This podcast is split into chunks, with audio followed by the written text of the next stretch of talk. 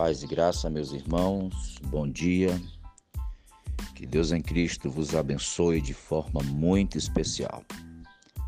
Aqui quem vos fala é o pastor Marcos Gama, trazendo mais uma palavra de Deus ao seu coração, ainda tratando dos propósitos de Deus, tentando aprender como a vida de José e de outros personagens, como esse propósito se desenvolve como essas determinações de Deus na vida de um homem acontecem, para que possamos tirar lições para as nossas vidas.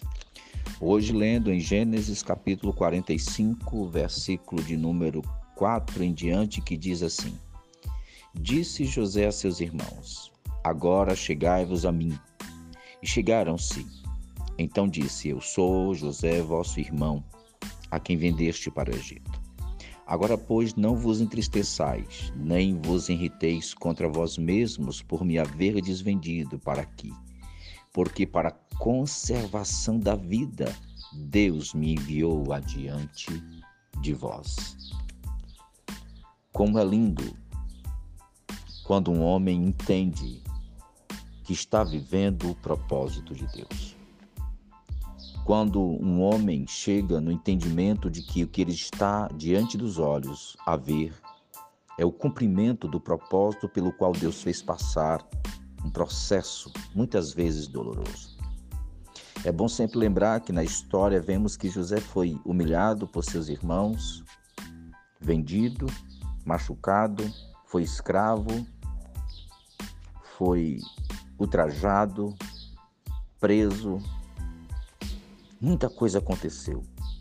Até que neste processo Deus o capacita e o leva exatamente aonde queria, Deus queria que ele estivesse para o cumprimento da promessa.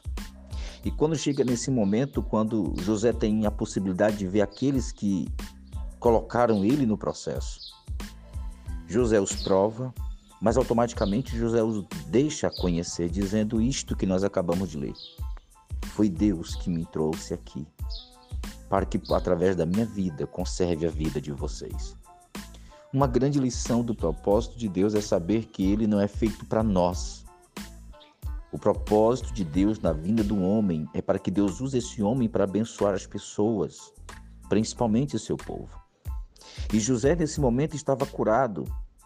José conseguiu entender essa, isto até quando estava bem antes de, de ver seus irmãos, ao dar nome a seus filhos. Os nomes dos filhos de José, o primogênito é Manassés, que significa Deus me fez esquecer de todos os meus trabalhos, de toda a casa do meu pai. O segundo, Efraim, Deus me fez próspero na terra da minha aflição. Veja que em todos os instantes José atribui a Deus, não a seus irmãos, não a seus familiares, não ao Egito, não à esposa de Potifar porque ele acreditava, ele conseguia perceber que era um propósito e não dá para fugir do propósito de Deus. A melhor coisa que tem é deixar, como diz, o rio fluir.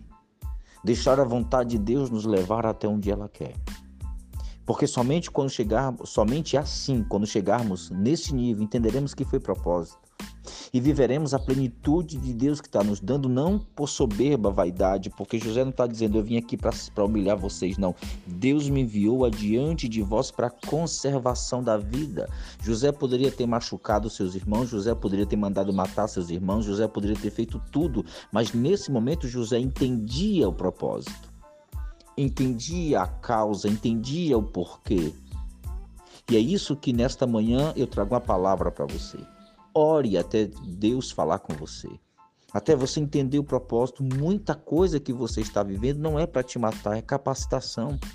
Muita coisa que você está vivendo não é porque Deus não te ama, é propósito. Você está em processo e o processo, o tempo não depende da gente. Você que está ouvindo esses áudios já viu isso. O tempo não depende de nós. E para onde Deus vai nos levar e que circunstância nós vamos ter que passar, isso só depende dele, não é de nós. E nós, como um barro na mão do oleiro, precisamos deixar ser modelado por Deus. Porque vai chegar o momento de você compreender o porquê. Vai chegar o momento de você entender qual o motivo, qual a causa do porquê de você ter passado pelo processo, do porquê de ter falado mal de alguém falou mal de você, de tudo isto. Nesse momento José disse: "Se cheguem a mim, porque eu vim na frente para o Egito para conservar a vida de vocês. Coisa linda quando entendemos o propósito e vivemos o propósito e reconhecemos a mão de Deus. Que Deus te abençoe e te guarde, que Deus te abençoe poderosamente neste dia. Compartilhe esse áudio com mais alguém, compartilhe os vídeos, compartilhe os textos. Tudo isto é de crescimento espiritual de evangelismo. E seja um parceiro do nosso ministério para que continuemos abençoando as vidas em nome do Senhor. Amém.